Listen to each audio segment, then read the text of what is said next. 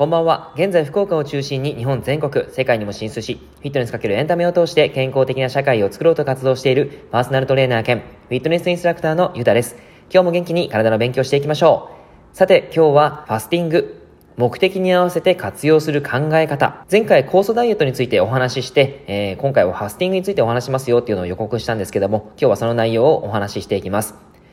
で、ファスティングにはですね、明確な定義がなくて、団体によっても考え方ややり方がそれぞれあるようです。僕はその点はわからないので、あくまで森を見る観点で、広い観点で本質について触れていこうと思います。ファスティングの方法でコースダイエットも含まれますので、少し前回と被る部分があるんですけども、復習がてら聞いてみてください。ファスティングとは、ファスティングという言葉を辞書で調べると、断食、絶食という言葉が出てきます。ファスティングの本来の目的はダイエットではなくて内臓を休ませること。ダイエットのイメージがついてしまったのは断食をするのでもちろん体重が落ちます。その効果が取り上げられてダイエットで商品化されたことが理由だそうです。まずはファスティングに対して単なるダイエットではないよっていうことを認識しておきましょう。内臓が休まるメリット。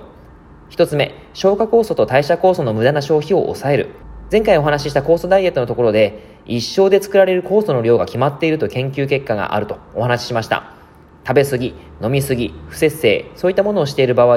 酵素が大量に活用されなければなりません。ファスティングをすることで、酵素が代謝に集中できます。体内のメンテナンス、アンチエイジング、基礎代謝量がアップなど、そういった嬉しい効果があります。二つ目に、デトックス。体内に溜まっている老廃物、有害物質、毒素を排泄する。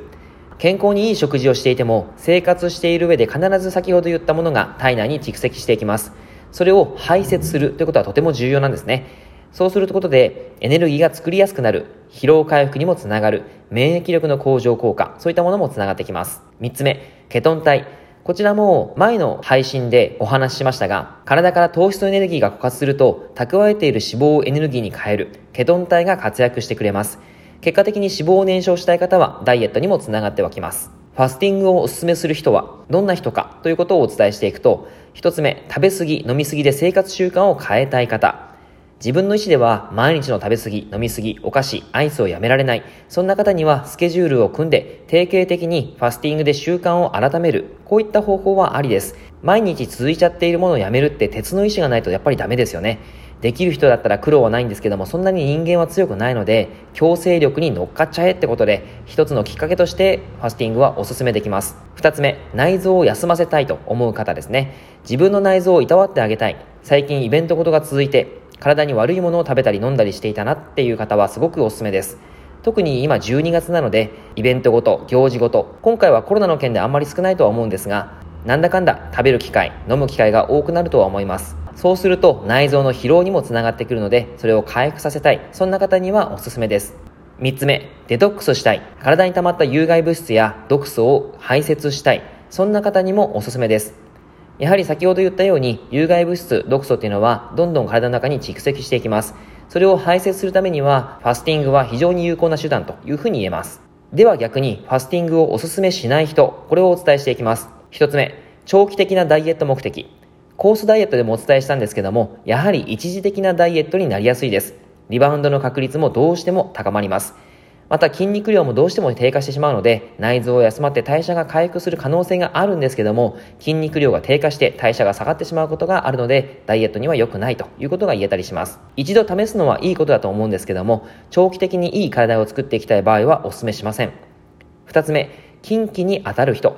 体の状態に何らかの問題がある人や、大きな病気をしたことがある人には危険性もあるそうです。特に胃腸に潰瘍がある人、脳血管疾患にかかったことがある人、もしくはその恐れがある人、心疾患などの病歴がある人は禁止になっている団体が多いようです。他にも悪性腫瘍、肝硬変、肺や腎臓の機能不全、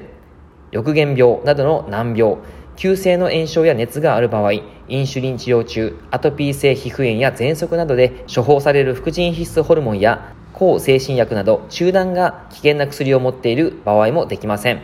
ということで、ファスティングにはメリットもデメリットもあります。その方の目的によっていい悪いが決まってくると思いますので、ご自身がなりたい体に合わせてファスティングをうまく取り入れてもらうといいんじゃないかなという風な個人的な見解になりました。参考にしてもらえたら嬉しいです。以上です。内容がいいなと思ったら、ハートマークやねぎらいマーク、そんなものも押してもらえたら嬉しいです。また、周りの方にもシェアしていただくと、僕が飛び上がって喜びますので、えー、ぜひ紹介してもらえたら、それも嬉しいです。はい、では今日は以上です。聞いていただいてありがとうございました。では、良い夜を。